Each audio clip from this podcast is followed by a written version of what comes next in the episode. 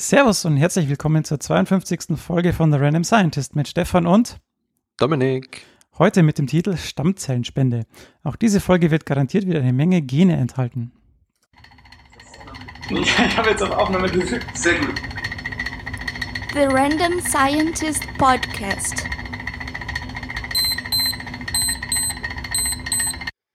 In der heutigen Folge beschäftigen wir uns mit dem Thema Stammzellenspende und dem Nobelpreisträger Günther Blobel. Hallo Steve, Prost Neujahr. Hallo Dominik, Prosit Neujahr. Ja, wir sind mal wieder auf den letzten Drücker, um unsere ähm, selbst gesteckten Veröffentlichungsziele zu erreichen. Ich meine, wir haben noch fünf Stunden. Ja, klar. Also ich meine, ich muss es ja auch, im grünen Bereich. ich muss es ja auch noch produzieren. So ist es ja nicht, ne? Ja, mein Gott, das kriegst du schon hin. Dürfen wir halt nicht so lange reden. Ja, dürfen wir nicht so lange reden, aber wie geht's dir denn? ähm, mir geht's gut. Ge gestern Nacht ruhig verbracht. ähm, Dem Alter angemessen? getrunken. Dem Alter angemessen? Genau, ähm, Wein getrunken, Raclette gegessen. Ähm, jetzt habe ich noch eine halbe Flasche Sekt rumstehen beim Kühlschrank, aber ähm, ja, fand, war, war gut, war halt, mein Gott, ist halt, ich meine, mein, ist halt Silvester, mein Gott, ist halt, äh, also, ist halt, was, was, was sollst du sagen, weißt du, ich bin da irgendwie die letzten, ich habe auch Ja, letztens, ja. ich habe ich hab halt diskutiert, das ist so, Silvester ist halt auch eigentlich, weiß nicht, cool als Jugendlicher, weil du dann quasi weißt, oh, im nächsten Jahr äh, darf ich endlich offiziell Bier trinken oder komme ich in die Oberstufe, mache dann Abitur und dann komme ich an die Uni nächstes Jahr. Weißt du, das sind immer so, so krasse Sachen einfach in deinem Leben, die sich ändern. Würdest du sagen, dein Leben ändert sich nächstes Jahr nicht? Krass. Na, eigentlich ja, aber mehr so gewollt, weißt du? Ja, Also, das ist halt, aber halt auch nicht, ich muss ja nicht umziehen dazu. Ähm, ich meine, bei dir ist es vielleicht sogar anders, ich weiß es nicht. Oder, oder wie siehst du das? Naja, ich sehe das total unspektakulär. Ich meine, das ist, äh, also, ja, es ist halt schon cool, irgendwie sich da äh, coole Sachen auszudenken und zu tun, aber ich habe gestern gegrillt zum Beispiel, das war auch cool. äh, von dem her, ähm, ja. Solange man Silvester mit I schreibt, ist alles okay. Man muss da halt nicht, man muss ja nicht aus, aus allem immer eine große Sache machen, daher. Aber es gibt ja dann immer schon im, irgendwie im August die Leute, die dann sagen, ja, und was machen wir denn Silvester? Machen, fahren wir nicht auf eine Hütte? Das war immer so irgendwie dieser, dieser Standardspruch. Und am Ende äh, hat es dann doch nicht ähm, gereicht. Äh, daher alles, alles gut, alles im grünen Bereich. Jeder so, wie er mag und alle so, wie sie können. Genau. Na, ich habe dann auch, aber das Spektakulärste, was ich heute gemacht habe, war, ich habe den, ach egal, ich habe den, den Luftfilter in meinem Herd geputzt. Sollte man ja alle mal vier Jahre machen. Moment, dein Herd hat einen Luftfilter oder meinst du Nee, die, die, die, Abluft, Abluftding da drüber. Also, die Dunstabzugshaube. Ja. Und dann Ja. bin ich auf den Knopf gekommen, dann ging auf einmal das Ding aus und dann habe ich die gesehen und dachte mir so, hm, sollten die nicht Silber sein? Jetzt sind sie wieder Silber. Stark. Ich glaube, die kann man sogar im, im, in der Waschmaschine, also in der Spülmaschine sauber machen, oder? Ja, aber die war voll mit, mit Raclette von gestern. Ah, ja, verstehe, verstehe, Ah. verstehe. Okay. Aber was wir in der Pre-Show, das haben ja die, die Zuhörer jetzt nicht, nicht mitgekriegt, was wir jetzt schon seit, also wir waren ja erst zum ersten Mal, wir wollten ja eigentlich erst um sieben aufnehmen und dann war, war ich total happy, dass ich das so früh dran war, dass wir eine halbe Stunde vorher aufnehmen konnten. Was dann aber dazu geführt hat, dass wir eher uns verquatscht haben mit Ins Plaudern gekommen sind. ins Plaudern gekommen sind. Und zwar und uns dann auch zum Beispiel mal Reviews durchgelesen haben, die auf ähm, iTunes reingekommen sind. Und da, Stimmt, ja, genau. da gab es ein, ähm, stand da ein Name dabei? Bei dem letzten vom, vom Ein Künstlername. Ein, Künstlername. Künstlername. Moment, ich äh, hab's in irgendeinem Tab hier versteckt, genau. ähm, Äh, K. Die Kritik- Krypt, K. Wie bitte? Krypt, Krypt, K. Kryptonit. K-Kryptonit. Okay, die, ähm, der oder die Kommentatorin ähm, hatte angemerkt, dass wir äh, einen Knacken hatten und ein Rauschen und äh, das war in der letzten Zeit, also in der letzten Folge in der Tat so, dass wir eins hatten. Ähm, ich hoffe, dass es dieses Mal nicht, nicht mehr so ist.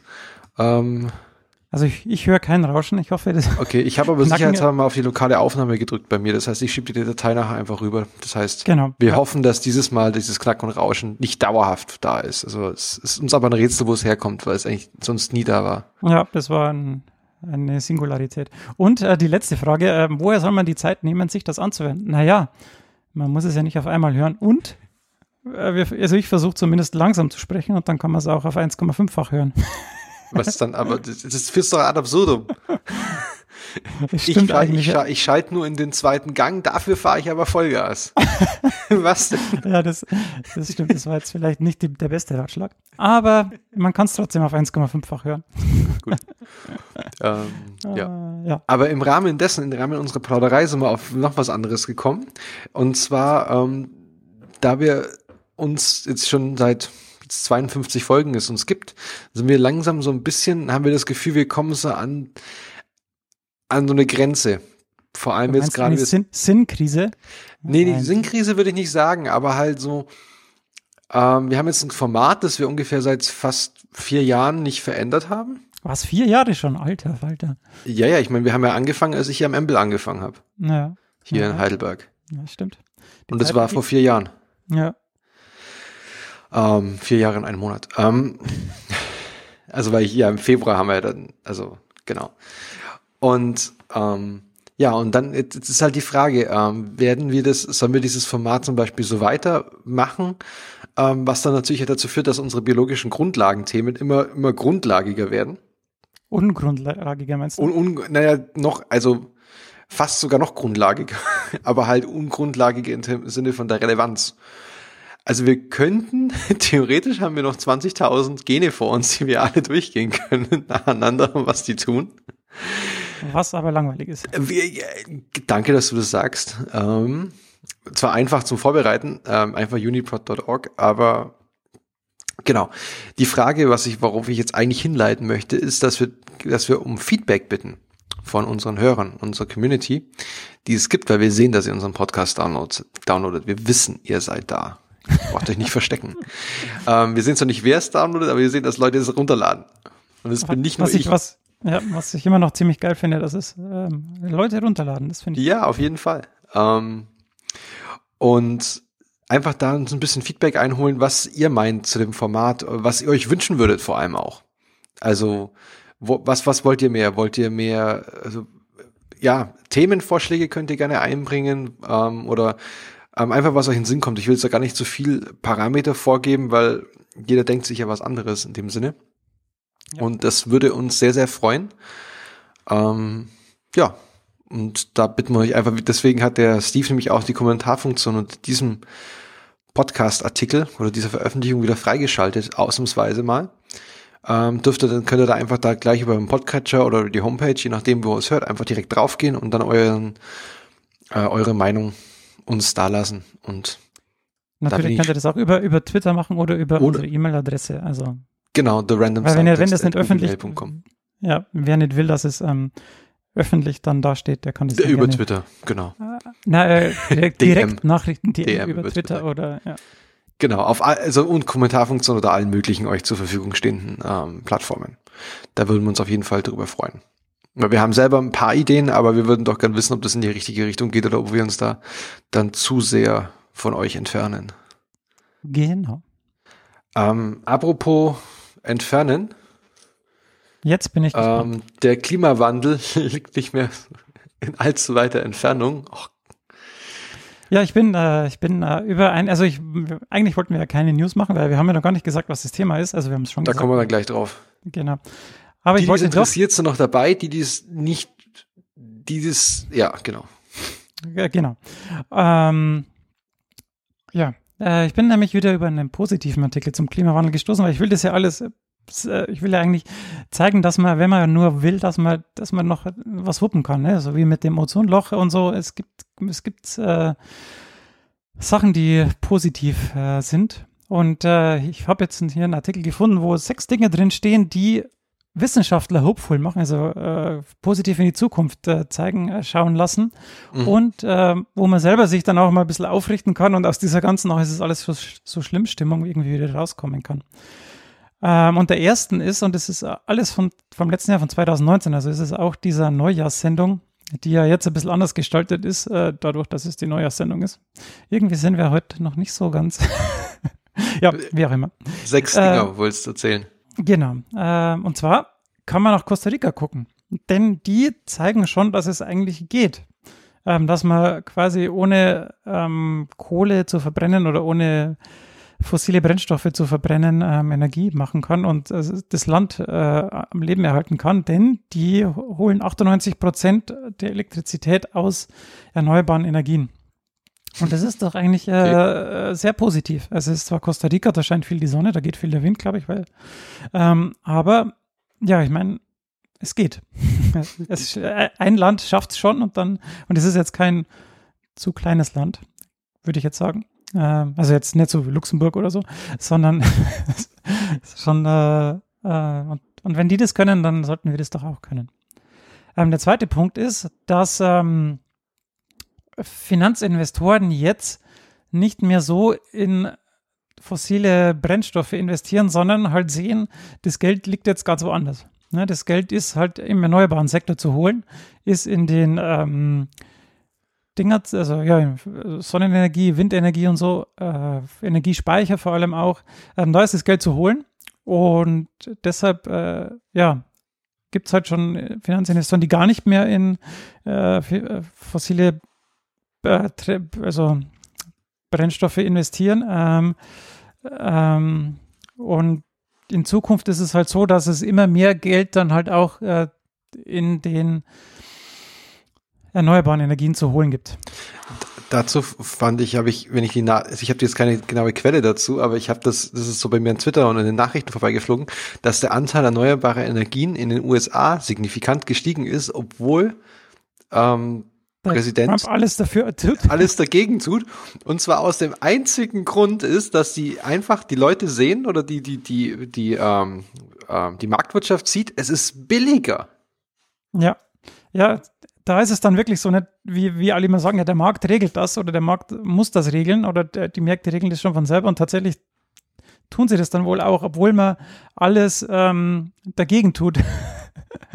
ähm, das ist dann eigentlich schon äh, ziemlich witzig. Ja. Noch kurz zwei Fun Facts zu Costa Rica. Costa Rica ist eins der wenigen Länder ohne, ohne Armee, ohne stehendes Heer. Ja, da und, haben sie mehr Geld für. Genau, und apropos Geld, die, die offizielle Währung von in Costa Rica ist der Costa Rica Colon. Also geschrieben Colon. Guten, ja, Entschuldigung, es ist jetzt auch der erste, es ist der erste Januar für mich. Ja, aber witzig. Fand, fand ich Fun Facts. gut, du hast noch vier andere Sachen vor dir. Ach gut, dass du mitzählst. Ähm, ja, die, die nächste ist, dass wir besser darin werden, ähm, Naturkatastrophen vorauszusehen. Das heißt, es ist jetzt nicht direkt, also es ist schon mit dem Klimawandel ähm, verbunden, aber jetzt nicht damit, dass, sie, ähm, dass wir ihn verhindern, sondern dass wir besser damit umgehen können. Ähm, das ist dann schon mal gut, weil die ähm, Vorhersagemodelle und die Computer einfach viel besser werden und dadurch ähm, ja, können wir einfach mehr Schäden abwenden.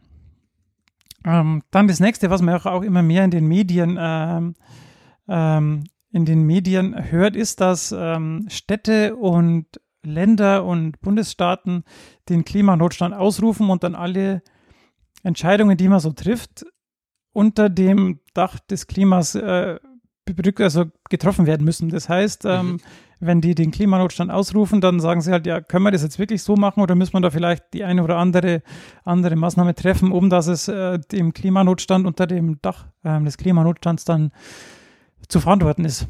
Und hier steht, dass es 1200 äh, äh, lokale Autoritäten um, also auf der Welt das schon gemacht haben. Und das ist eigentlich schon ganz schön viel.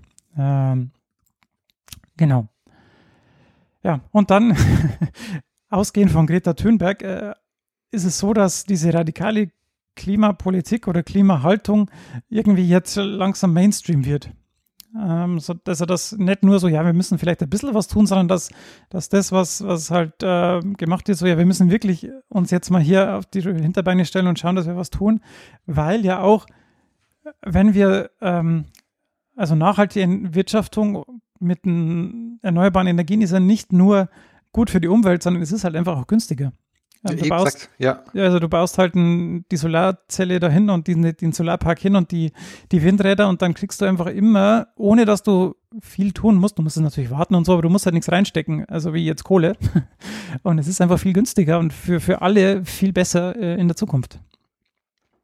Natürlich muss man dann gucken, ähm, dass die da gebaut werden, wo es für alle, also gut ist und dass natürlich die, Sol- die Solarzellen da gebaut werden, wo die Sonne scheint und dass man das dann über die ganze Welt oder zumindest irgendwie in Europa verteilt dann die Energie. Das muss halt alles gemacht werden. Aber die EU ist jetzt mit der, äh, äh, wie heißt sie? Wie, ist der Name? Äh? Ursula von der Leyen. Genau, richtig. Ähm, ja, da jetzt auch auf einem guten Weg, äh, um da irgendwie eine Vorreiterrolle ähm, zu machen. Mal schauen, was am Ende dann davon übrig bleibt, von den Zielen, die sie sich gesteckt hat. Aber äh, ist ja schon mal gut. Und das Letzte ist, dass die jungen Leute sich da jetzt engagieren. Ne? Ähm, die sehen, dass ihre eigene Zukunft da jetzt dahin schmilzt, weil die Leute über 60 da äh, meinen, sie müssen noch für die nächsten 20, 30 Jahren die Welt erhalten, die sie seit den 50er, 60er Jahren äh, erleben. Also die Leute, die jetzt halt äh, die Entscheidungen treffen. Aber ähm, da tut sich jetzt was und äh, ja, die nehmen ihre eigene Zukunft in die Hand ähm, und dann hoffe ich, dass das mehr Impact dann hat in der Zukunft, als es bisher hatte. Ja, den Punkt muss ich gestehen, finde ich jetzt nicht so ähm, prickelnd, weil ähm, wenn du dir die Demografie einfach mal anschaust, die so herrscht au- in Europa zum Beispiel, ähm, das kannst du halt vergessen. Also wa- was Ja, das das Durchschnittsalter und ne? der demografische Wandel, wenn du dir das mal anguckst, das ist einfach furchtbar. Also da, da kann, können sich noch so viele 20, 30-Jährige oder 15 bis 30-Jährige auf den Kopf stellen. Ähm, ja, die werden am Ende, wenn sie keine Zeit mehr haben, sich zu demonstrieren, weil sie schon viel arbeiten müssen, dass sie die ganzen Rentner durchfüttern in Deutschland. Weil, das ist natürlich das äh, Rentensystem, also das ist, also das klingt jetzt negativ, aber es ist es halt einfach nur so eine Realitätsdarstellung. Das ist halt echt, es ist, es hakt an so vielen Ecken. Ja, es ist schwierig, ne? weil es ist halt einfach so, wie es ist und ähm, aufgrund der, des Wohlstandes und der ganzen Entwicklung, die wir genommen haben, ist es natürlich jetzt so, wie es ist. ähm, aber man muss halt dann auch gucken, dass man halt vorwärtsgewandte Politik macht und nicht irgendwie alles versucht zu erhalten. Ähm, und hoffentlich wird es dann jetzt auch so kommen irgendwie. Ja. Naja, ich bin mal gespannt, was demnächst kommt. Das sind ja, also USA-Wahlen, da gebe ich jetzt zwar nichts drauf, was jetzt 2020 Ja, sind, das, weil wird, da wird das ist tatsächlich krass, dass es schon wieder Wahlen sind. Also Ja, ja. wenn das jetzt gedacht, 2020 schon wieder Wahlen, haben wir tatsächlich jetzt vier Jahre Trump schon überlebt. Das ist irgendwie Ja, wir haben noch, wir haben ein neues Jahr vorhin und gerade jetzt aktuell kommt der Kim Jong-un kommt ja wieder aus, aus seinem, aus seinem Loch und, äh, äh, Ja, äh, mal ja, gucken. so. Der will wahrscheinlich, äh, ihm war es jetzt zu lang, zu ruhig, jetzt muss er wieder gucken, dass es, ähm, dass wieder irgendwie was geht, weil Na, ihm ist doch halt irgendwie langweilig. Aber was zumindest interessant war auch, dass das Angela Merkel nochmal in ihrem, überhaupt in ihrer Neujahrsansprache bei dem Thema nochmal explizit da sehr viel Zeit drauf verwendet hat. Ist zwar, also zumindest ist das Thema auf dem Radar. Ja, lieber spät als nie, aber äh, Genau. ja, die sollte ich mir vielleicht dann auch mal an, anschauen, anhören. Okay. Aber dann, dann, dann war das die News-Section quasi so Ja. positive Sachen. Es tut sich was. Also es ist nicht so nur alles Stillstand und ähm, man sollte, wenn man nicht in seiner, nur in seiner Twitter-Blase lebt, wo alles schlecht ist, guck mal, es tut sich was, es geht was vorwärts. Nicht genug Ja, noch, aber diese- Diese Twitter-Blase kann man ja auch zum Platzen bringen, indem man bestimmte Worte mutet. da habe ich jetzt immer mehr Gebrauch davon gemacht und äh, das ist dann schon ganz angenehm irgendwie. Ja, okay. Ähm, okay, jetzt biegen wir aber schlussendlich doch auf unser eigentliches Thema an. Ich hoffe, dass jetzt echt noch ein paar Leute dabei sind. Ja, man kann ja Ähm, auch die Kapitelmarken verwenden. Genau, sehr gut. Kapitelmarken sind be das Beste.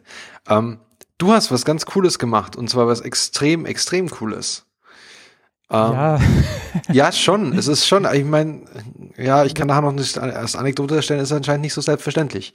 Ähm, du bist nach München gefahren. Und warum bist du nach München gefahren? ja, nicht um die Allianz Arena zu besuchen. Ähm, ja, ich habe äh, Stammzellen gespendet.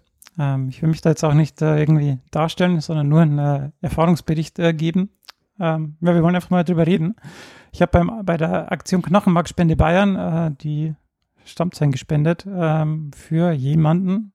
Ich weiß noch nicht wer und wohin, aber Weil, ja, Wirst du es jemals erfahren? Ich glaube, das wirst du eigentlich gar nicht. Oder nach ein paar Jahren kannst du es, aber, oder? das kommt darauf an, äh, wie die Gesetze in dem Land von dem Empfänger sind. Ah, okay.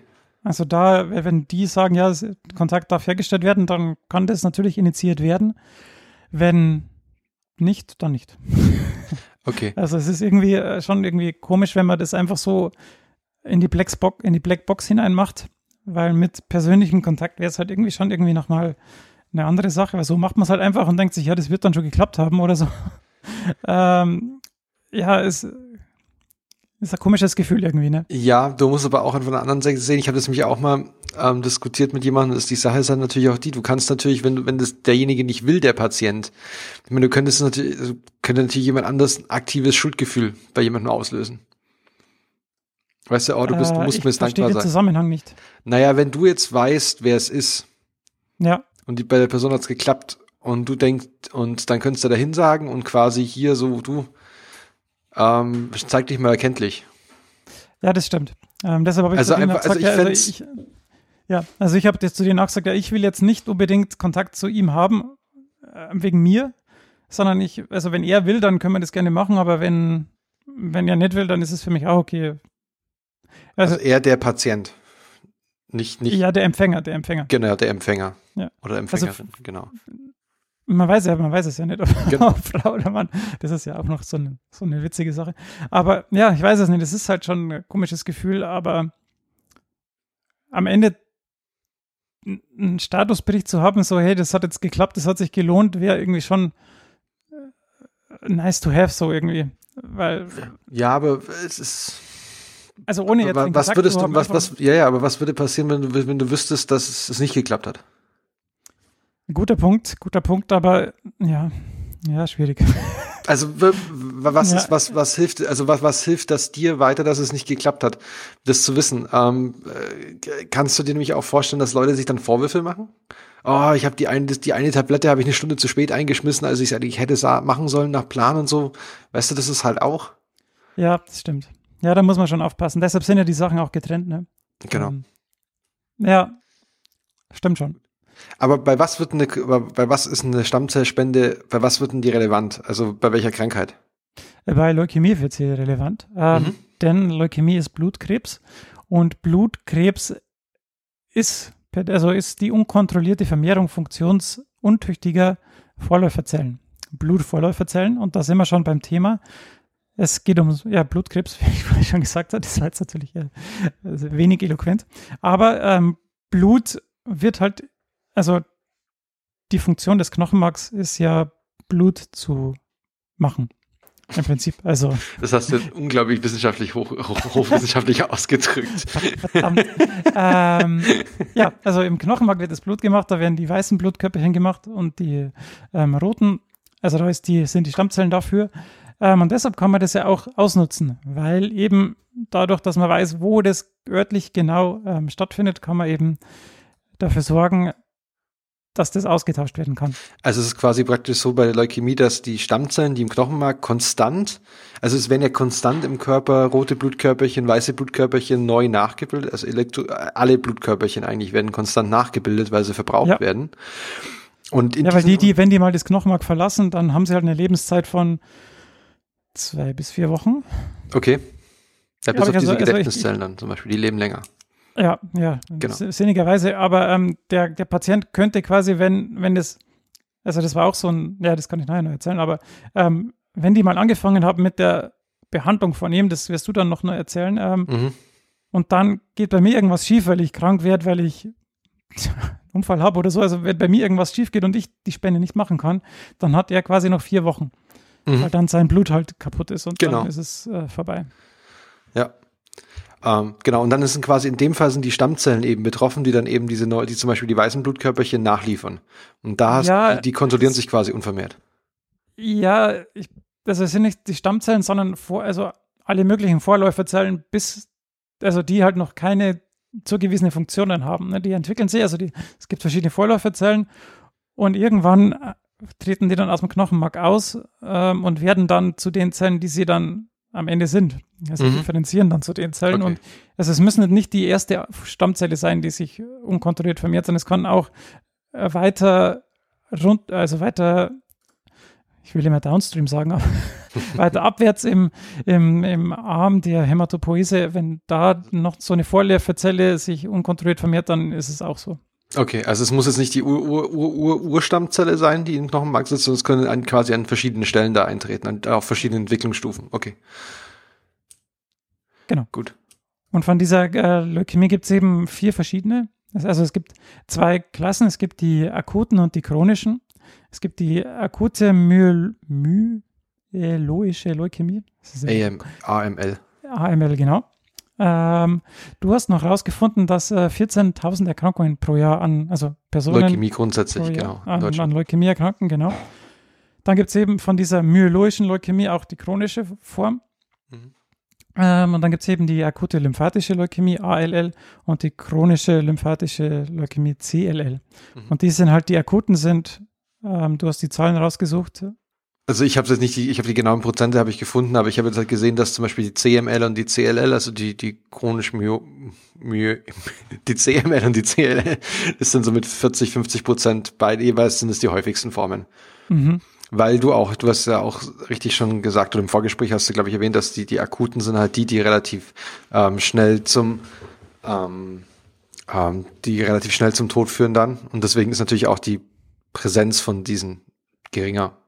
Ja, es gibt ja auch diese, also ich habe, ich hab, glaube ich, habe über die ALL gesprochen, äh, wenn ich äh, mich richtig erinnere. Und die ähm, hat als einzige Krebsart oder als, ne, das einzige, das einzige dieser Leukämien den Peak nicht nach 40 Jahren. Ähm, also weil, ja, je älter man wird, desto, haben wir in der Krebsfolge schon angesprochen, Mhm. ähm, desto eher erwirbt man halt so Mutationen, die dann zu Krebs führen. Deshalb ist natürlich Blutkrebs auch entlang der Alterungsachse dann am, am Ende des Lebens häufiger. Mhm. Ähm, also so mit ab 70, naja, also ab, wo ist hier der P, ab 55 sind es über fünf Fälle pro 100.000. Ähm, und steigt dann an bis 80 sind es dann äh, knapp über 20 ähm, Fälle pro 100.000. Also das ist schon äh, ein Anstieg um das Vierfache. Aber ähm, bei der ALL ist es so, ich will jetzt da nichts Falsches sagen, ich klicke jetzt hier noch drum, um diesen Graph zu finden, den ich irgendwo versteckt habe. Ähm, da ist, genau hier, ähm, bei der ALL, genau, ähm, ist es so, dass der Peak nicht hinten ist im Leben, sondern vorne. Also zwischen ein und vier Jahren haben die dann acht Fälle pro 100.000 und dann ähm, fällt es zwischen 35 und 39 unter einen Fall pro 100.000 und steigt dann ja langsam an auf zwei Fälle pro 100.000. Ähm, halt auch 85 plus. Ähm, und das zeigt halt, dass die Chromosomenveränderungen, die da bei dieser Krebsart äh, entscheidend sind, halt sich äh, sehr schnell ähm, durchsetzen. Und da kannst du dann auch wenig tun. Mhm. Ja. Ähm, ich habe jetzt noch nicht was rausgefunden, weil ich, ähm, ich hatte mich daran erinnert, dass wir mal, dass ich in meinem, während meinem PhD quasi haben wir mit vielen, mit, mit verschiedenen ähm, diesen Small Molecules, also diesen kleinen Medikamenten gearbeitet. Und da, da, da ist mir eins über den Weg gelaufen, das heißt Imatinib. Das quasi wird bei CML eingesetzt. Und das Besondere da war, also ich will jetzt nicht genau auf die, die ganze genaue Wirkungsweise eingehen, aber das ist das Krasse, also was, was mir halt im, im, Hinterkopf geblieben ist von dieser Drug, ist, dass es eine der wenigen ist oder die erste, wenn ich mich richtig erinnere, die aus Rational Design entstanden ist. Also wo man quasi nicht so Try and Error. Also normalerweise hast du quasi Krebszellen und du wirfst halt irgendwas drauf und guckst, wann sie getötet werden. Und in dem Fall wussten sie aber den molekularen Vorgang. In dem Fall war es, glaube ich, ein Fus sogenannte Philadelphia-Chromosom, irgendeine Fusion von, nennt sich Mhm, BCR ja. und Able. Und die konnten dann quasi, und das hat dann quasi so eine Kinase, also quasi ein äh, Enzym, das Phosphorylierungen durchführt an anderen Proteinen, dauerhaft aktiviert. Und die Idee, und dann man konnte dann quasi jetzt eine Drug synthetisieren und am Computer quasi designen, die genau diese Kinase dann inhibiert. Ja, das ja war wenn, du ziemlich das, cool.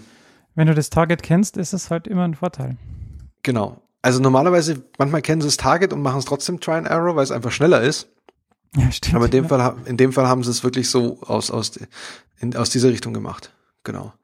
Aber jetzt nochmal kurz einen Schritt zurück, weil wie, wie, wieso, wieso wussten die das, dass du, also Dass ich der wie bist du dazu gekommen, dass du spenden konntest? Ja, sag mal, ähm, sag mal kurz, äh, also ich habe angefangen, ähm, es gibt ja äh, diese Kampagne Spender werden, ähm, Mhm. ich weiß gerade nicht, Die wie- wir auch verlinkt haben. Ja, genau. Ähm, und da kriegt man im Prinzip ein Plastikröhrchen mit einem Wattestäbchen drin und dann muss man sich, ich glaube dreimal ist es, ähm, wenn, ich, wenn ich mich nicht täusche, über die Mundschleimhaut ähm, streichen, also schon mit ordentlich Druck, dass da viele Zellen runtergehen. Und dann schickt man das ein und dann äh, ähm, ja, genotypisieren sie einen und speichern das in der Datenbank. Ähm, Mhm. Genau. Okay. Also es ist absolut, das, also musstest du da irgendwo hingehen? Oder? Nee, das äh, kriegst du nach Hause geschickt. Ähm, das so. ist also sehr einfach. Okay, also es, es tut nicht weh, es ist sehr einfach. Du, du streichst dann einfach über die Mundschlammheit, steckst es wieder rein und schickst es weg. Genau. Okay. Und da gibt Und dann halt bist du quasi zwei, bei denen. Genau, dann bist du bei denen äh, registriert und bist in einer Datenbank. Der, der Punkt ist, es gibt halt ähm, verschiedene Datenbanken. Es gibt die DKMS, es gibt die AKB, bei der ich jetzt war. Ähm, und ja, das ist, äh, ich weiß nicht, äh, also ich war, war mir da nicht sicher, ob jetzt die AKB diese allgemeine, äh, ich weiß gar nicht, wie das heißt, allgemeine Knochenmarkspenderdatei Bayern, ähm, warum die jetzt äh, nochmal extra sind gegenüber der DKMS, weil Ich glaube, das hat alles historische Gründe irgendwie so, aber die glaube ich, die in Deutschland greifen sie, glaube ich, auf die meisten auf die gleichen Dateien. zu. Ja, es gibt irgendwie so eine, äh, zentrale Spenderdatei und die können auch crossmatchen und sind alle dann am Ende in einer Datei, aber ich fand es halt dann irgendwie äh, ja, komisch oder verwunderlich, dass es halt doch so viele eigene Institute geben oder Institutionen gibt, die dann ihr eigenes Süppchen kochen. Ne? Ähm, da könnte man halt wahrscheinlich mit dem gleichen Geld dann mehr machen, wenn das alles unter einem Dach ist. Ja. Aber ja, also ich war Egal. da bei der AKB und ähm, die, die sind in Gauting. Und äh, genau, die haben dann meine, mich genotypisiert und in der Datenbank gespeichert. Genau, also du hast dich über die DKMS bei dieser Aktion Nein, Spender werden. Bei der AKB. Bei der Ah, du hast dich bei der AKB sogar Ja, registriert. ja, genau.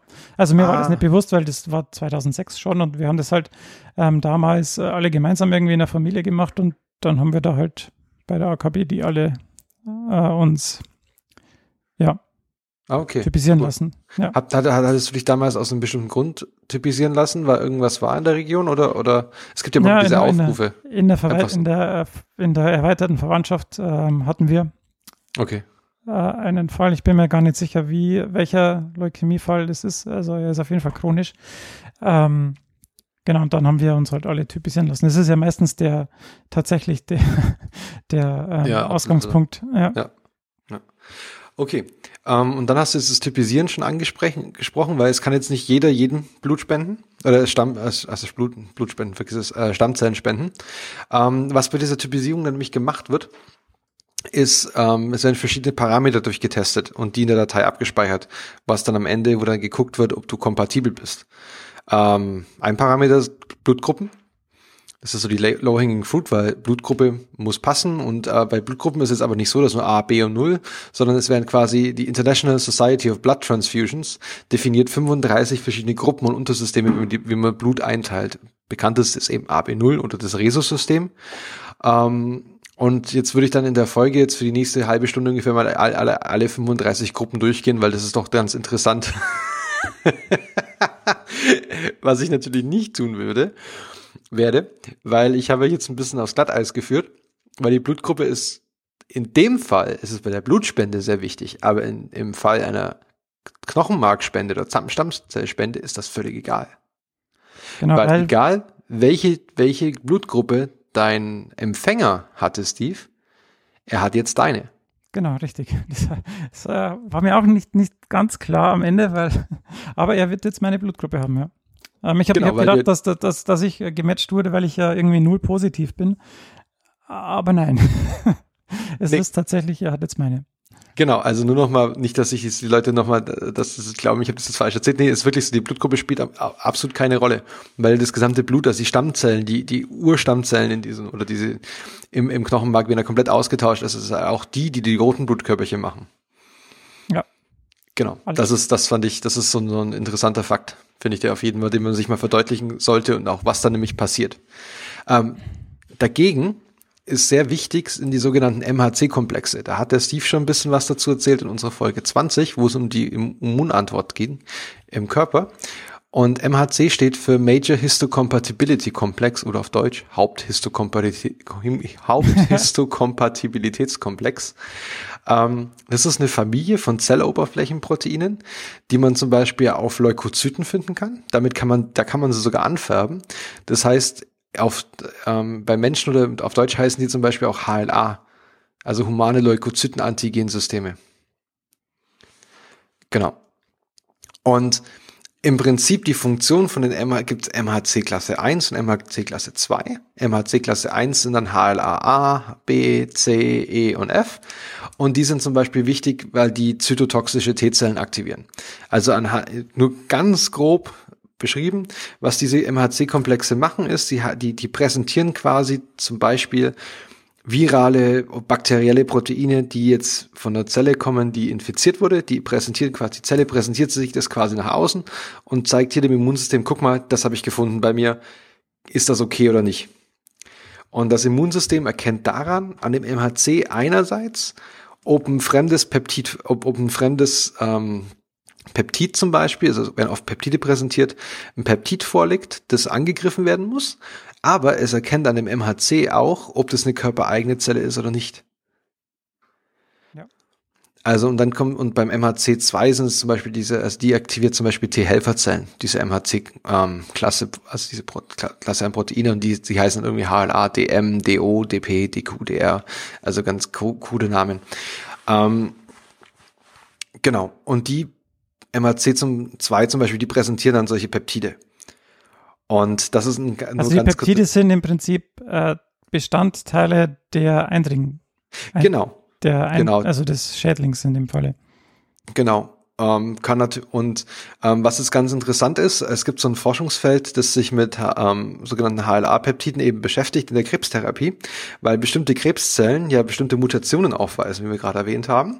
Und jetzt ist die Theorie, und das hat man auch schon gezeigt, dass ich, wenn ich dann diese Gene abgelesen werde, die ja natürlich zu komischen Peptiden führen, die eigentlich nicht da sein sollten, und die werden teilweise auch präsentiert von den Zellen, von so einer Krebszelle, weil die okay. macht das noch. Mhm. Mhm. Und wenn man jetzt das Immunsystem darauf primen könnte, zu sagen, hey, guck dir mal das Peptid an, das ist nicht geil, das willst du nicht, dann würde der quasi anhand des, würde die Krebszelle sich quasi selber identifizieren.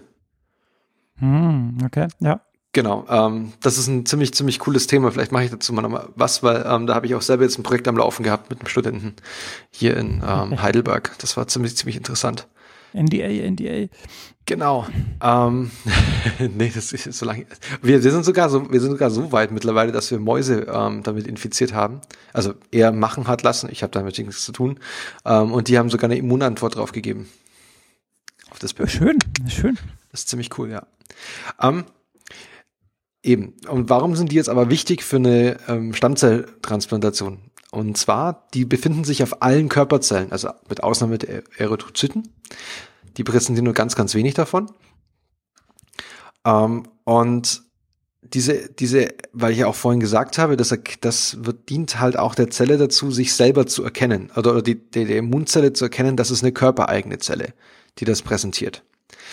Ähm, das heißt, wenn ich jetzt das Knochenmark austausche, brauche ich zwar nicht darauf aufpassen, ob sich die Blutgruppe ändert oder nicht, aber alle T-Zellen, die dann kommen, haben wir in dem Fall von deiner Spende ausgehend, haben wir den HLA-Typ Steve.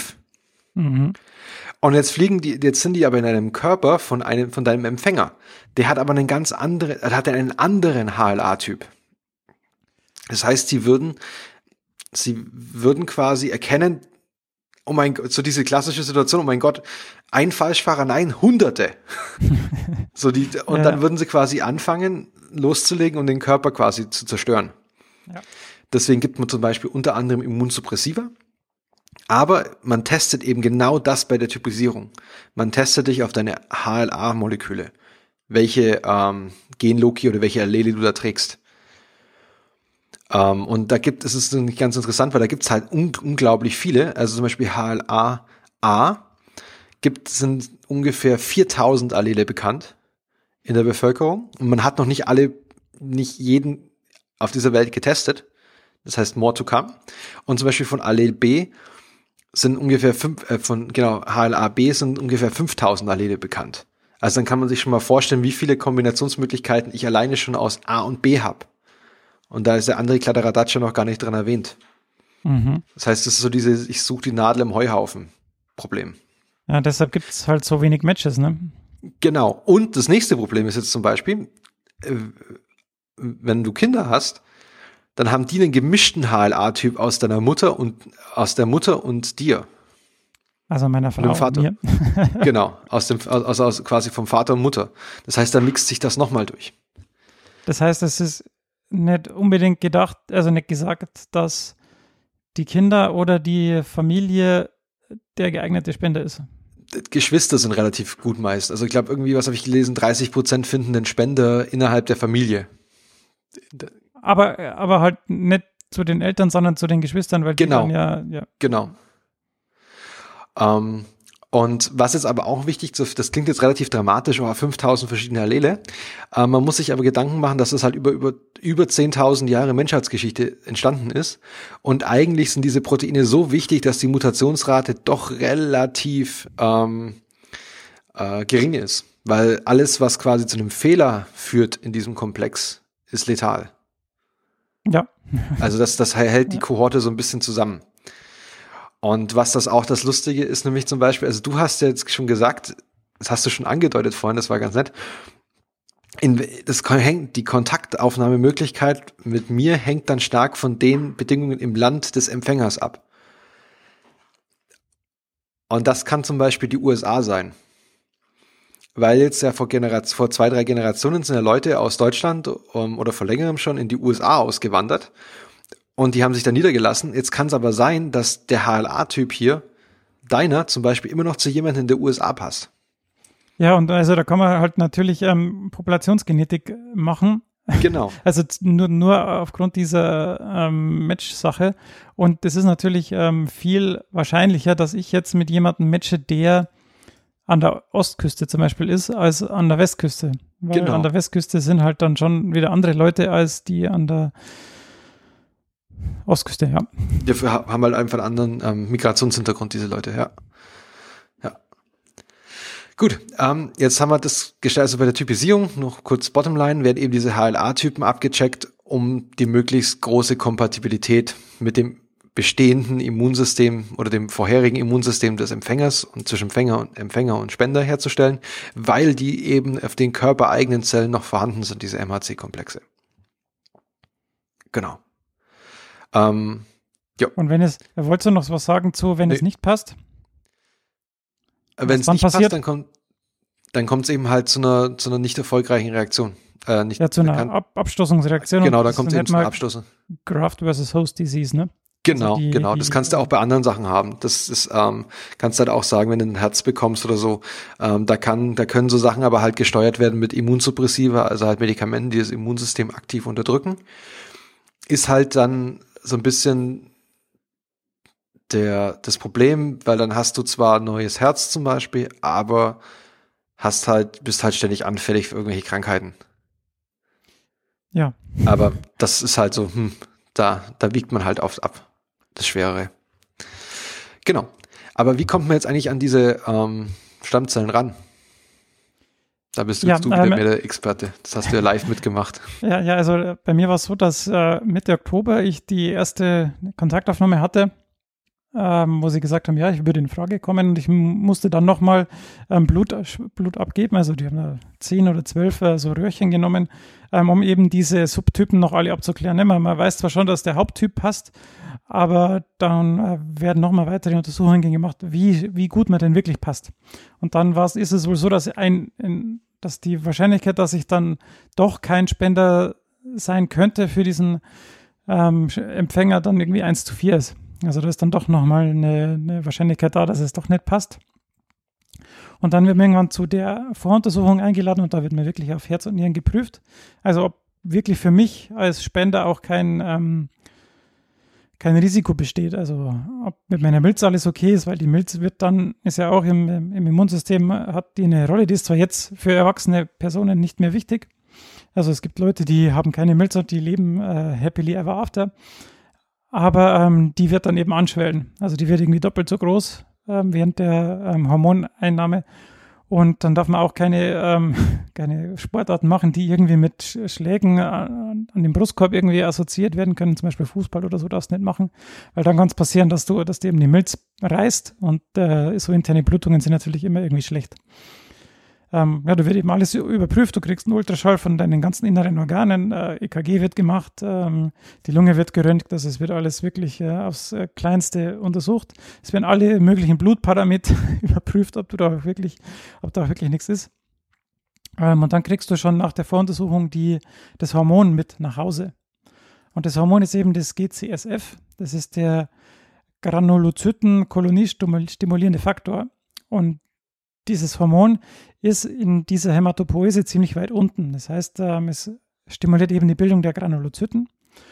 Und ähm, die werden dann eben unglaublich viel produziert in diesem Prozess.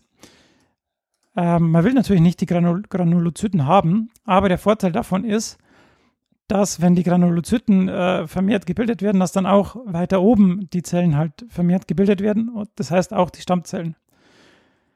Ähm, und die kann man dann eben, die sind dann irgendwie von diesen ganzen Zellen sind die dann, ich glaube, ein Prozent haben die gesagt.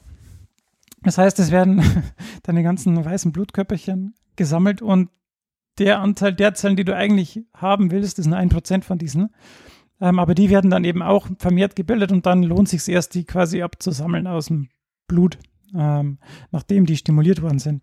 Und dieses GCSF wird deshalb auch genommen ähm, als ein Hormon, das später in der Hämatopoese ähm, auftritt, weil dann eben auch die Nebenwirkungen relativ gering gehalten werden können. Ähm, wenn du irgendwelche nimmst, irgendein Hormon nimmst, das viel weiter oben ähm, platziert ist ähm, in der Hämatopoese, dann hast du halt irgendwie viel, viel größere Nebenwirkungen. Und die Nebenwirkungen dieses ähm, GCSFs ähm, lassen sich dann doch noch gut kontrollieren am Ende. Ähm, denn die Nebenwirkungen, die man haben wird, sind im Prinzip grippenähnlich, weil das, was passiert, ist eben, das würde auch passieren. Also der Körper schüttet dieses GCSF auch aus, wenn er eine Grippe hat oder wenn, wenn du eine Erkältung hast. Und dann hast du im Prinzip ähnliche ähm, Symptome ähm, auf dem Weg dahin. Genau. Das ist das ähm, Medikament, das du dann einnimmst. Ähm, du, du kriegst es dann mit nach Hause. Das sind dann zwei Packungen. Das musst du dann im Kühlschrank erstmal lagern. Und dann, wenn du freigegeben wurdest nach dieser äh, Untersuchung, dann beginnt die sogenannte ähm, Konditionierung. Ähm, du, da wirst du dann auch noch was sagen ne? dazu. Genau. Also du meinst Konditionierung vom Patienten. Ja, genau. Ja. Weil erst nachdem deine Freigabe, also die Freigabe des Spenders geschieht, muss man dann, also kann auch erst ähm, die Konditionierung beginnen, weil das wäre dann äh, viel zu gefährlich, die vorher schon das, anzufangen. Das passt jetzt eigentlich auch ganz rein, weil die Kondition, ich meine, ihr bereitet euch quasi gleichzeitig beide darauf vor. Ja. Ähm, und was bei der Konditionierung halt von dem Patienten passiert ist, dass über Bestrahlung und Chemotherapie halt so ein komplettes Knochenmark platt gemacht wird. Genau. Also es, es ist, ist genauso, ist genauso radikal, wie es sich jetzt anhört. Also ja, er wird vergiftet im Prinzip. Er wird komplett vergiftet. Er wird komplett, also da wird versucht, jede einzelne von diesen Vorläuferzellen, von diesen Stammzellen, diesen Knochenmark komplett leer zu putzen. Mhm. Und Das deswegen scheiße, wenn hast, sich- du, ja. das, das ist ziemlich krass. Ähm, und deswegen ist nämlich auch entscheidend, was nämlich jetzt alles danach kommt. Ähm, weil dieser Patient ist ab diesem Moment, hat er noch vier Wochen, wie du gesagt hast. Ja. Ja, das ist halt, also, da wird's dann, äh, shit gets real, gets real, ne? Wenn du dann irgendwie ähm, dann dieses Aufklärungsgespräch hast, dann nach dieser ganzen Untersuchung, das ist ein Vormittag, dann kriegst du was zu essen und dann ist Nachmittag noch die Aufklärung und da wird gesagt, ja, was da alles passiert und dass du jetzt wirklich, wirklich nicht mehr abspringen darfst, ähm, weil sonst der Patient verloren ist. Ähm, und dann wird's halt richtig real irgendwie. Vorher denkst du dir, ja, es ist ja alles cool, ne? Ähm, äh, wie, wie ist dieser Slogan? Ähm, na, irgendwie Spender sein ist die zweite Hälfte, oder gibt es da vorher noch irgendwie, ähm, ja, weiß ich nicht, das, das hört sich halt alles so einfach an. Aber wenn du dann da mit dem Arzt äh, beim Gespräch sitzt, dann, dann ist es auf einmal halt schon eine andere Sache. Mhm. Ähm, wenn du dir überlegst, ja, jetzt hängt es halt wirklich an mir. Ich, mir darf jetzt, ich darf nichts falsch machen. Ähm, ich, das, es darf nichts passieren und äh, jetzt geht's ab. Und genau das ist der Punkt Nummer, was ich vorhin meinte. Willst du wirklich wissen, ob es geklappt hat oder nicht? Ja, ja, richtig. Stimmt.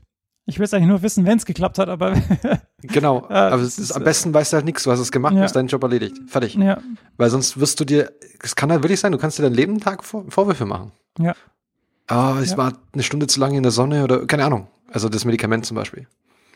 Ja, ich meine, du kriegst halt dann so eine Tasche mit, so eine, eine Kühlbox und dann musst, musst du natürlich musst du dich von München nach Heim fahren, dann muss das alles klar gehen, du darfst nichts kaputt machen, dann musst du es in den Kühlschrank tun und dann wartest du, dann schicken sie dir irgendwann die Freigabe und dann ähm, kriegst du halt einen exakten Zeitplan, wie viel du dir von diesem Medikament spritzen musst. Also du musst dir das halt so subkutan in den Bauch spritzen Also es, ich sollte vielleicht sagen, es gibt zwei Möglichkeiten. Entweder du machst eben diese äh, periphere Stammzellenspende, wo du dann eben wie beim Blutspenden halt äh, auf der einen Seite wird das Blut abgenommen, dann werden die Zellen zentrifugiert, die äh, weißen Blutkörperchen werden abgetrennt und dann kriegst du halt den Rest wieder zurück ähm, in, der, in, in, den anderen Arm. Ähm, oder du, es gibt auch die Möglichkeit, dass du dir die ähm, Zellen aus dem Beckenkamm direkt rausnehmen lassen kannst. Also dann musst du auch nicht diese Hormonbehandlung machen, aber du, äh, du das ist halt eine Operation und die äh, stanzen dir halt dann Teile des Knochens raus und holen dann die Zellen da direkt raus. Äh, was ich mir jetzt auch nicht so angenehm vorgestellt habe. Ähm, deshalb mache ich lieber die, habe ich lieber diese. Ähm, also ich habe dann gleich gesagt, nee, ich, also ich habe eher ein Problem mit äh, Narkose, deshalb wollte ich das nicht machen. Genau, dann musst du eben äh, fünf Tage vor der Spende musst du eben anfangen, dir das Hormon zu spritzen, zweimal am Tag. Also ich muss äh, in der Früh um sechs äh, spritzen und abends um, also nein, in der Früh einmal und auf Nacht, zwölf Stunden auseinander. Und das musst du halt dann eben schon, also es, du, das muss halt schon die zwölf Stunden sollten schon relativ genau eingehalten werden, weil, ja, genau, ähm, weil sonst äh, geht der Effekt die, dieser Aufschaukelung der Produktion eben verloren, ne? weil wenn du wieder dann, äh, wenn der Effekt wieder nachlässt und dann spritzt du erst wieder, dann hast du schon den, den optimalen Punkt verloren. Mhm, ja. ähm, und dann musst du eben da vier Tage lang das spritzen und am fünften Tag ist dann die Spende. Da spritzt du dir dann in der Früh nochmal die Maximaldosis, dass auch wirklich ähm, alle Stammzellen ausgeschwemmt werden und dann auch im Blut vorhanden sind zum Ernten. Genau. genau. Dann fährst du los quasi. Nee, also ja, je nachdem, wo du wohnst. Also ich bin am, am also ich habe am Donnerstag angefangen, am Freitag sind dann die Nebenwirkungen angefangen, also eben Gliederschmerzen und, und so weiter. Du fühlst dich krank, bist es aber nicht. Ist auch irgendwie witzig. Du musst dir die ganze Zeit sagen, ja, ich bin nicht krank, ich bin nicht krank. ähm, und am Sonntagabend bin ich dann nach München gefahren, habe ein Hotelzimmer gehabt, äh, direkt neben diesem Blutspendedienst. Und dann am Montagmorgen bin ich dann ähm, dahin und habe dann ähm, die Spende geleistet. Und wie lief, ja, das, dann, wie lief das dann ab? Ja, du gehst da hin, ähm, dann wirst du erstmal noch gefragt, ob alles okay ist, ob du, du alles auch richtig gemacht hast. Ähm, und dann wirst du da angeschlossen an die Apparatur, dann fangen sie, also dann nehmen sie erstmal noch Blut ab, weil die quasi nachschauen, wie viel Zellen du jetzt wirklich hast pro, also die machen zuerst eine Zellzahlbestimmung von den weißen Blutkörperchen, das können sie ja mit Fax äh, relativ schnell sehen, weil sie einfach nur nach Zellgröße gehen, also nach Scatter die machen halt so ein, ein Scatterfax, ne? also du siehst halt, wie die Lichtstreuung ist und dann kannst du darauf zurückschließen, wie groß sind die Zellen. Und dann kannst du die einfach, die weißen Blutkörperchen zählen. Ähm, dann machen sie aber halt noch eine Färbung, also durchflusszytometrische Färbung nach den Stammzellen dann wirklich und zählen die Stammzellen. Und das dauert halt ungefähr zwei Stunden. Ne? Antikörper waschen, färben, zählen. Ähm, aber während den zwei Stunden spendest du schon. Mhm, okay. Und äh, dann kommen sie halt um 10 rein und dann wissen sie, wie viel sie brauchen, also wie viel der Patient braucht, weil es geht dann nach Körpergewicht. Ähm, und sie wissen, wie viel du hast und dann wissen sie auch, wie lange sie sammeln müssen. Mhm. Ähm, und bei mir war es eben so, dass der, der Empfänger recht schwer und groß war anscheinend. Also die Anforderung war recht hoch, haben sie gesagt. und ich bin jetzt auch nicht der schwerste und größte, deshalb haben sie bei mir halt die maximale Zeit gesammelt. Also das sind dann 300 Minuten, sondern irgendwie 310 Minuten gesammelt. Also sie haben die also maximale äh, Dauer ausgeschöpft. Aber wie, wie, was ist das nochmal für ein Gerät, an dem du dann dranhängst? So, so, so ein Dialysegerät quasi. Kann ja, das, ist eine, das ist eine Zentrifuge im Prinzip. Also okay. die ähm, holen die halt, also das geht immer zyklenweise. Sie holen quasi aus dem, aus dem linken Arm ähm, das Blut raus, dann geht es in das Gerät rein. Da wird es dann mit Zitronensäure versetzt, dass es nicht, äh, das komplexiert dann die positiven Ionen, also vor allem Calcium, weil das für die Blutgerinnung wichtig ist, dass es halt nicht die Maschine verstopft, dass die mhm. Blutgerinnung nicht einsetzt. Dann äh, kommt es in die Zentrifuge, dann ähm, trennt sich das Plasma ab, die roten Blutkörperchen trennen sich ab, weil die sind leichter, die haben keinen Zellkern mehr und die weißen Blutkörperchen und die weißen Blutkörperchen sammeln sie dann ab und den Rest kriegst du wieder zurück. Man merkt eigentlich währenddessen nichts, also man merkt nicht mal, dass was zurückfließt oder so. Man muss nur am Anfang, ist es ein bisschen äh, Act, irgendwie diese Maschine äh, zum Laufen zu bringen, weil sie haben irgendwie auf der linken Seite, zu, also zuerst wollten sie es aus dem rechten Arm rausholen, dann haben sie aber irgendwie eine Venenklappe erwischt, erwischt und die hat dann die Kanüle verstopft. Ähm, die ist quasi immer wieder draufgeklappt. dann haben sie versucht, das hin und her zu ziehen und dann ist das nicht gegangen, hat die Maschine ständig gepiepst und dann hat das natürlich alles irgendwie länger gedauert. Und dann haben sie die Arme gewechselt und dann ging's. Ähm, und dann liegst du da halt da irgendwie fünf Stunden und wartest, bis es vorbei ist. Du kannst dich nicht bewegen, weil du ja beide Arme so ausstrecken musst, dass du, dass mhm. da halt der gute Blutfluss ist. Dann, ja, dann ähm, hast du natürlich, müssen sie halt auch sicherstellen, dass du am Ende wieder genügend positive Ionen, also da, da geht es halt um Kalium, Calcium und Magnesium. Und Mhm. das sind halt schon für die Nervenleitfähigkeit und auch für die Herzaktivität Ja. schon relativ wichtige äh, ähm, Ionen. Du kriegst halt ständig auch eine Infusion, die quasi die Ionen dann wieder ähm, ersetzt. Mhm. Ähm, ja, und dann sitzt du halt da und wartest, bis vorbei ist. Und dann wirst du, ähm, dann sind sie fertig.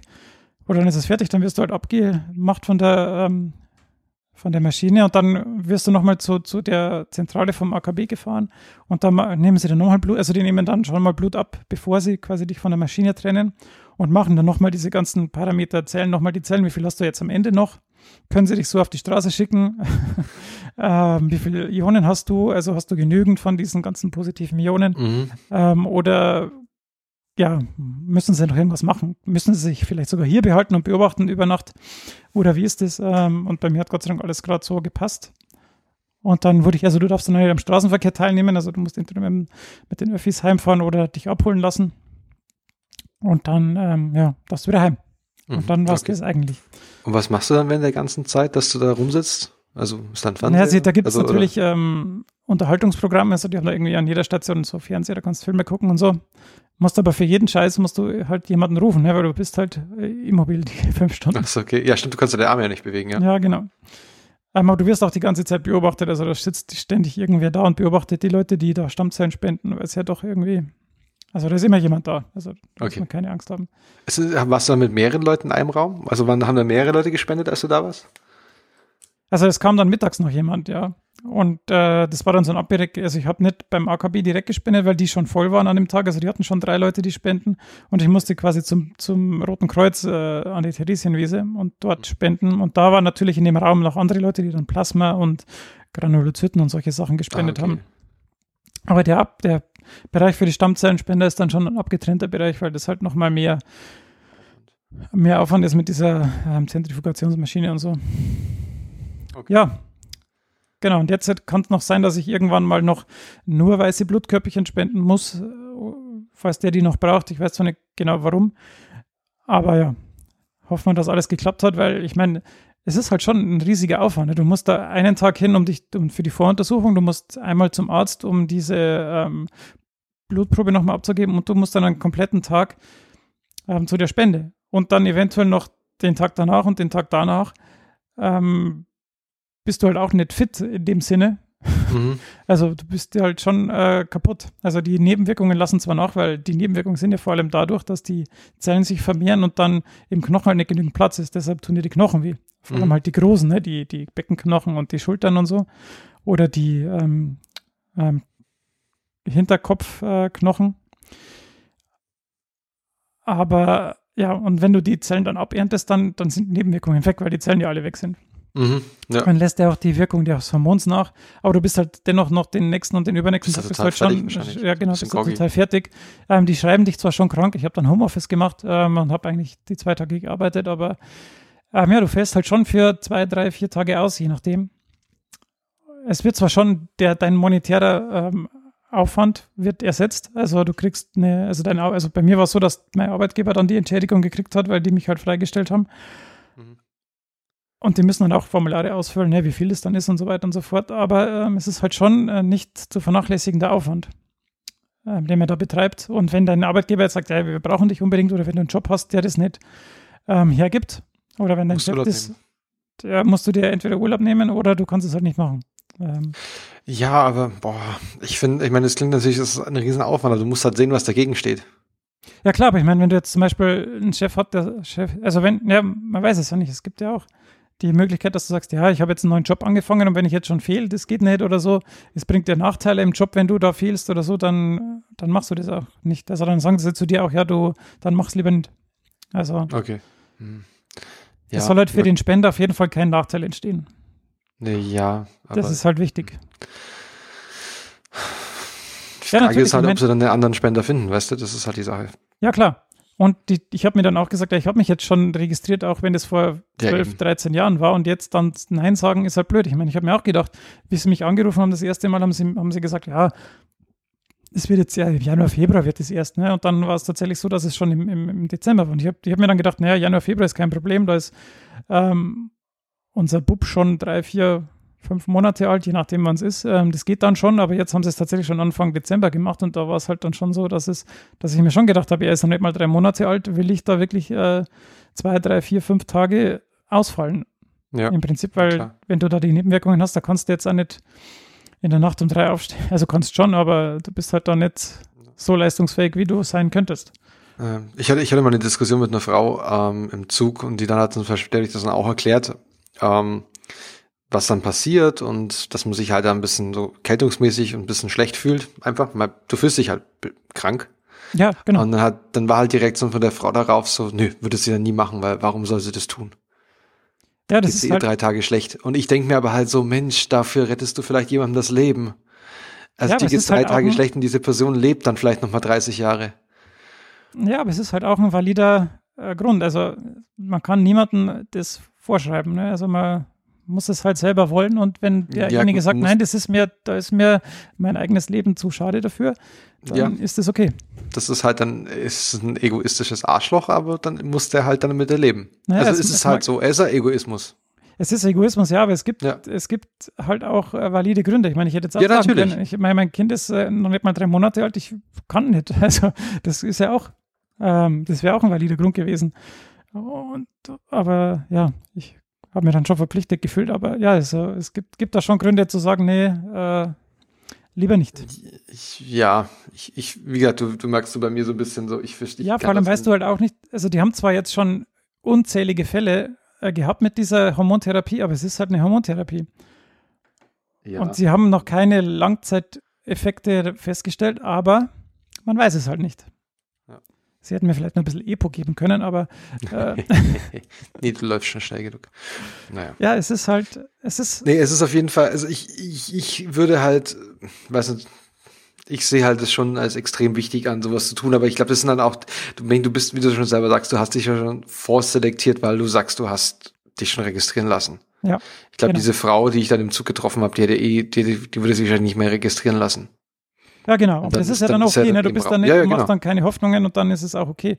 Genau. Genau. Das, der, der Slogan heißt Stäbchen rein, Spender sein und das ist halt nur die halbe Wahrheit, ne? Weil, ja klar, man lässt sich schnell registrieren, aber dieser ganze Vorgang ist halt, also, es ist halt kein Pappenstiel, ne? Man muss es schon, Nee, man, mu So man muss sich halt bewusst sein, dass es halt schon Eingriff in die eigen, ins Ja. eigene Leben ist, im ich Endeffekt. bin, ja, ich bin halt zehn Tage nicht gelaufen, zum Beispiel.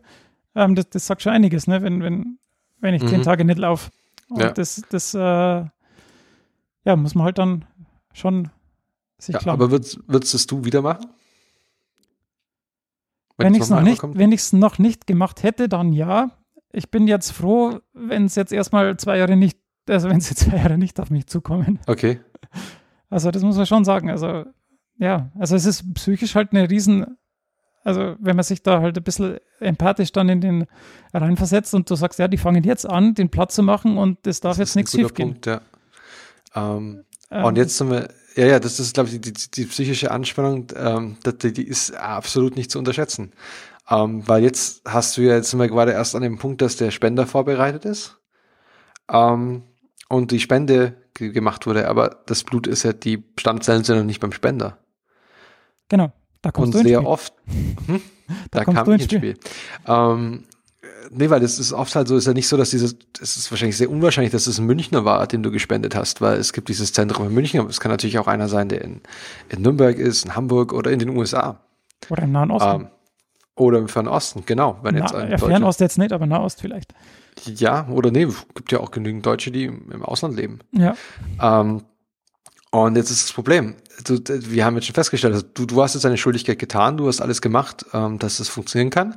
Jetzt muss dieses, dieses Zeug aber erstmal noch dahin. Und jetzt lass aber halt mal auf, ja dem, genau. Ähm, auf, auf dem Weg dahin ein Unfall sein, zum Beispiel mit dem Transporter. Ähm, weil, nochmal, der Patient ist quasi jetzt, bei dem tickt die Uhr. Ja. Und was ich jetzt gemacht habe als Student, in dem Fall war das, ähm, äh, genau in mein, meinen Semesterferien, aber es machen, das machen nicht nur Studenten, das wäre jetzt völlig falsch, das, das möchte ich nicht, dass es einen, irgendeinen falschen Eindruck bekommt, das ist nicht, dass es ein Studentenjob ist. Das habe ich nur gemacht, weil ich über den Bekannten da reingekommen bin. Ähm, es gibt sogenannte Kuriere, ähm, Knochenmarkkuriere. Die sind geschult, ausgebildet dazu. Ähm, und denen ihre Aufgabe, in meiner Aufgabe in dem Fall war es, also ich habe auch einen medizinischen Hintergrund, also ich habe auch eine Sanhelfer, also eine Sanitätsausbildung und das Ganze, also das ist nicht komplett unvorbereitet. Ähm, was es zwar in dem Fall nicht hilft, aber nur, nur zu zeigen, dass da ein gewisse Verantwortungsbewusstsein da ist bei diesen Leuten, die das tun. Ähm, weil die werden auch ausgewählt vor natürlich. Also ich will nur klarstellen, dass das jetzt nicht ist, dass du läufst einfach hin und machst das. So, egal. Ähm, äh, in dem Fall würde es dann so passieren, dass quasi während du dich nach München bewegst, also quasi du bist am, am Sonntag nach München und ich, ich wäre quasi am, am Montag früh nach München losgefahren aus, dem, aus der Bestimmung, aus dem Bestimmungsland, ne? Genau, aus dem Bestimmungsland. Also ich wäre jetzt zum Beispiel in dem Fall, wäre es jetzt ganz interessant gewesen, weil damals habe ich in Freising gewohnt. Ich wäre jetzt dann von Freising, hätte ich mich am Montag in die S-Bahn gesetzt und wäre dann nach München gefahren zur Theresienwiese. Ähm, hätte da aber zum Beispiel über, also, na gut, das ist ein schlechtes Beispiel, aber ich, normalerweise läuft so ab, dass du einen Tag vorher anreist. Also an, am Tag der Spende anreist als Kurier und dann im Hotel übernachtest, aber auf, auf, dem Tag der An am Tag der Anreise kriegst du, eine, kriegst du einen Anruf, wo es heißt, okay, die erste Spende hat aber genug oder es braucht eine zweite Spende, weil das hat dann Auswirkungen auf den Reiseplan. Ähm, in dem Fall meistens, also bei mir hat immer funktioniert, dass die erste Spende ausgereicht hat, wie ja bei dir auch. Das heißt, du wendest am Montag. Ich bin am Montag auch schon in München. Ähm, nimm am Dienstagmorgen dann weil die Sachen noch aufbereitet werden müssen und die ganzen Tests natürlich abgeschlossen werden müssen und alles, nehmen am Dienstagmorgen das Paket in, oder die, die Stammzellen in, in Empfang. Hab da auch so eine Kühlbox dabei und ungefähr in den Leitsordner voller Dokumente, wo dann erstmal tausendfach Papierkram erledigt werden muss. Dann habe ich das enthalten. Und dann wird ein Taxi gerufen, mit dem Taxi geht's dann zum Flughafen.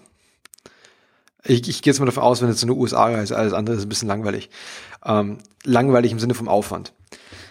Ähm, dann geht's für mich zum Flughafen München. Im Flughafen München bin ich angemeldet beim Zoll, weil ich muss zum Zoll, weil das ist ein Warentransport. Obwohl es ja keine, also es hat keinerlei Wert in, mhm. vom Geld. Ähm, ich gehe dann zum Zoll, melde mich da an und dann kommt die erste Hürde. Dann kommt der Sicher die Sicherheitskontrolle.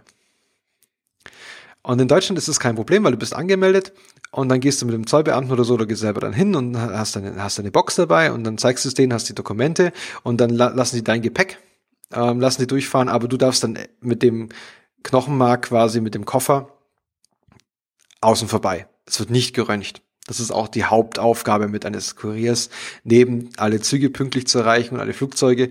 Das Ding wird nicht geröntgt und die Kühlkette wird nicht unterbrochen. Ähm, und dann guckt er halt mal kurz rein und sagt, ja, passt schon, gehst auf den Flieger.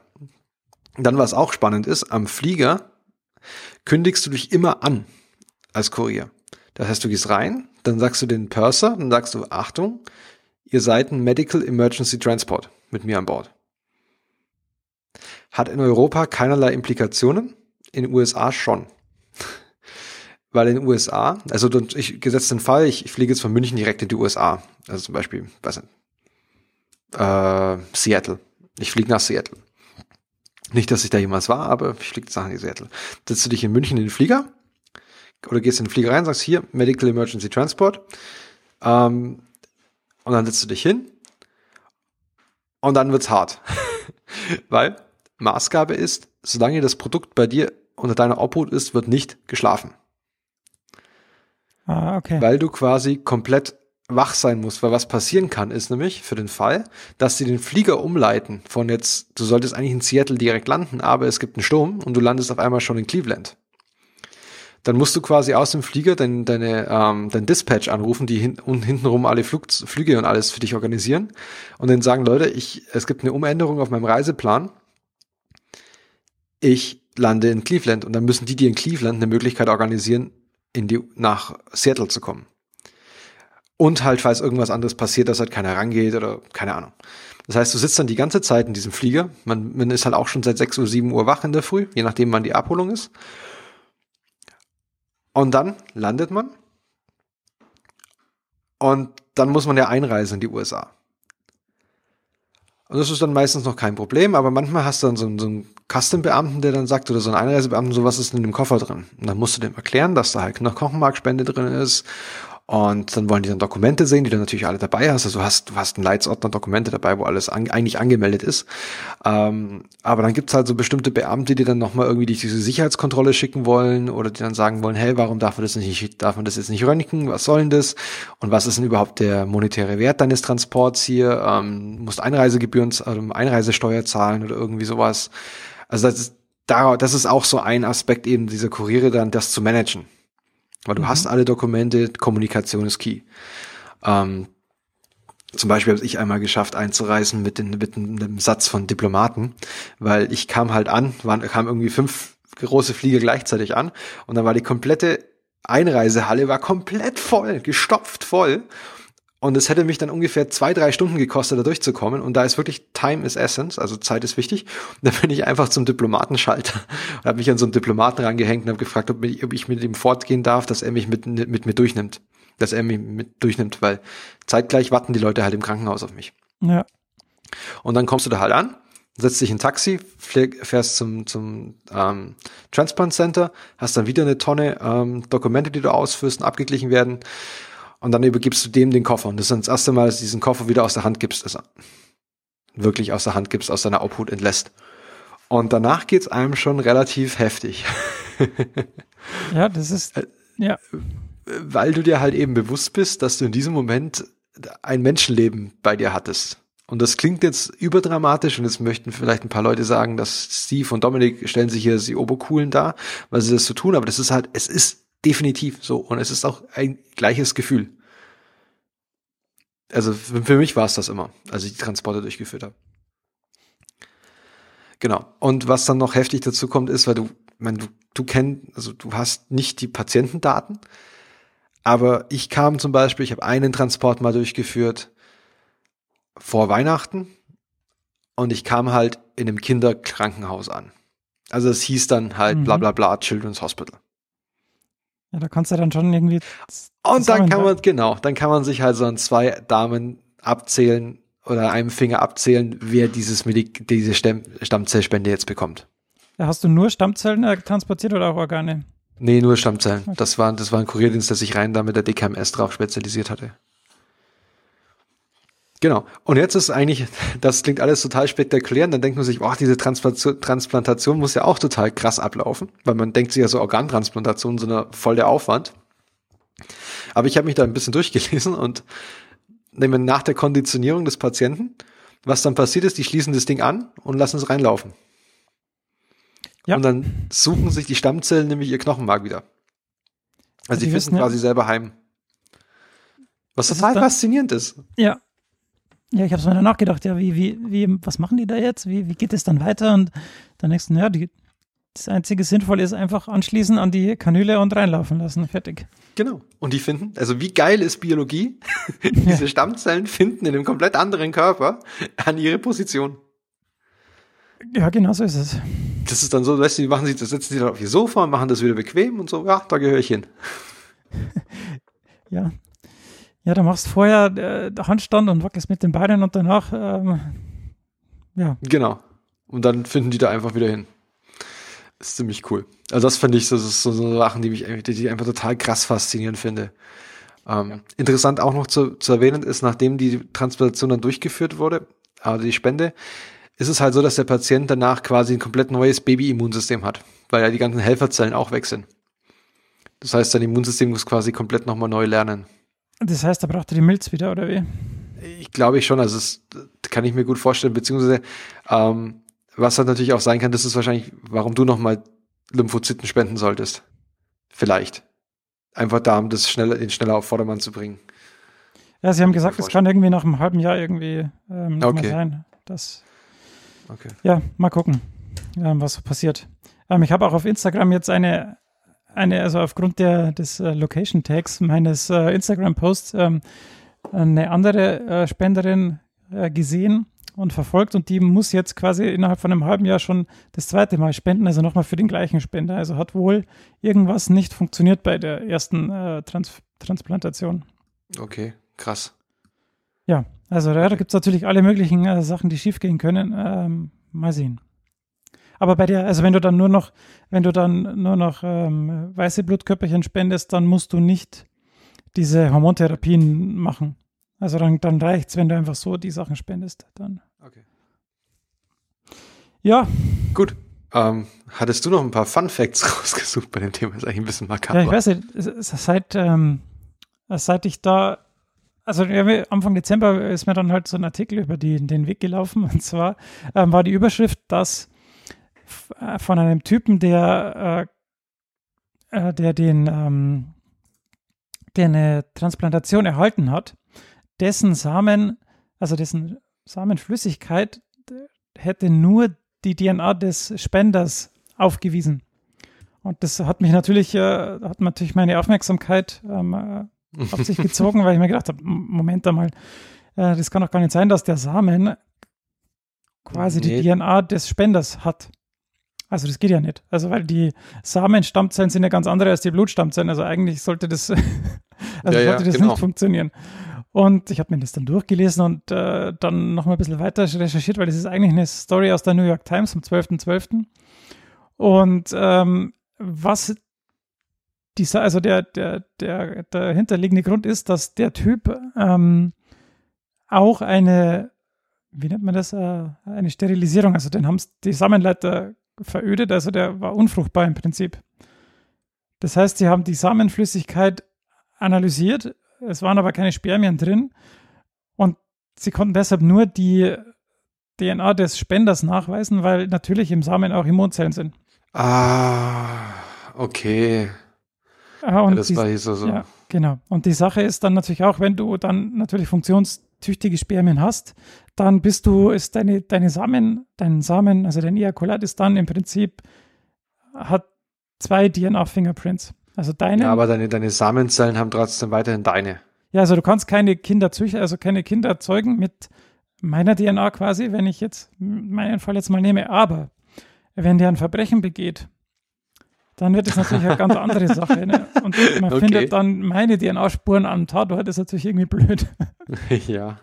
Aber ich habe dann hoffentlich ein gutes Alibi. Also das war dann so eine Sache, da liest du die Headline und denkst dir so, "Hä? wie geht Ja. denn das, die Spermien? Ja, Äh, ja, aber klassisches Clickbait. also interessant, ich meine, es ist nicht unwahr, was zu sagen, aber es, ist, es führt halt zu einer falschen äh, Schlussfolgerung. Ja, und es war halt so, ja, hä, wir, wir analysieren jetzt hier das, das, das, äh, die Samenflüssigkeit und am Ende ähm, finden wir DNA vom Spender. Dann musst du natürlich erstmal drüber nachdenken, warum. Ja.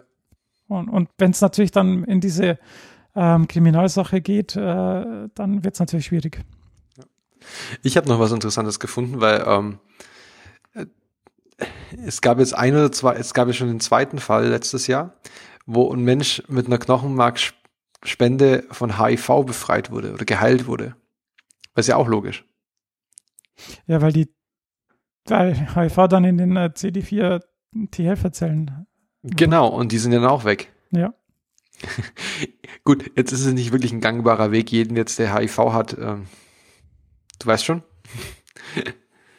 Aber Naja, ich ne- fand das, ich, ich finde das, das ist genauso irre, also das finde ich genauso krass, dass sich das vorzustellen, wie man sich jetzt eben das vorstellt mit dem, ähm, äh, mit, mit diese quasi, dass die Blutgruppe keine Rolle spielt.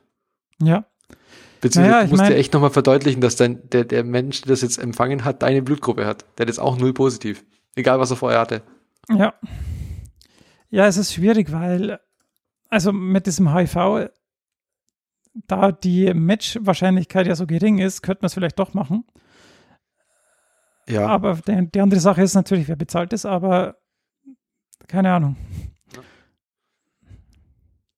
Ja, nee, aber ich, ich finde jetzt nur was, was ich gerade jetzt ein Stück weiter denke mit der Blutgruppe, ist es zum Beispiel, du musst ja dann quasi jetzt immer, wenn du ins Krankenhaus, also gut, das ist bei den Leuten natürlich schon klar, aber das muss ja mit beachtet werden. Weißt du, der hat jetzt sein ganzes Leben zum Beispiel gesagt, er ist AB positiv und dann hängen die ihm halt einfach so eine Tüte ran für AB positiv, aber er ist eigentlich null, null positiv mittlerweile. Ja, das muss man natürlich alles, äh, ja, aber ich meine, der wird, der wird wahrscheinlich dann, Der, das ist eh Ja. speziell. ja, Okay, gut. Ähm, ich glaube, jetzt haben wir das Thema zumindest erschöpfend besprochen. ja, auf alle Fälle. Ähm, ja, ich wollt, will nur zum Schluss hinweisen, ich habe darüber auch geschrieben in meinem Blog und falls jemand das nochmal nachlesen will, Da wollte ich auch gerade drauf raus. Ah, super. ähm, in einer bisschen, äh, ja, wie soll man sagen, äh, eloquenteren Form vielleicht. dann kann man das dann nochmal nachlesen. Äh, Links in den Show Notes. Super. Genau, wie auch andere Links, die wir heute besprochen haben und auch den Link zum Spender werden oder sich zumindest mal typisieren lassen. Das ist ja der erste Schritt. Ob man Spender wird, ist ja dann was anderes. Bei dir hat es auch irgendwie zwölf Jahre gedauert oder 13 Ja, ich habe da schon Jahre, gar nicht mehr dran gedacht. Ja, das Witzige Ja. ist ja, du kriegst dann einen Brief und da ist, also es ist halt ein normaler Brief, aber da ist dann so ein richtig großer, fetter Stempel drauf, bitte nicht wegschmeißen, das ist kein Spam, bitte lesen, bitte öffnen. Alter, muss das schon Ja, gut. aufpassen. Ich meine, ich, wie, wie, viel, wie viel Müll ich jeden Tag bekomme in der Post, äh, das ist schon dann wichtig, das zu sagen. Ja. Genau. Also nochmal von meiner Seite meine Hochachtung, dass du es gemacht hast. Und ähm, ich hoffe auch, dass es unseren Zuhörern, ich, also mir hat Spaß gemacht, dir zuzuhören, wie du es erzählt hast. Ich hoffe auch unseren Zuhörern.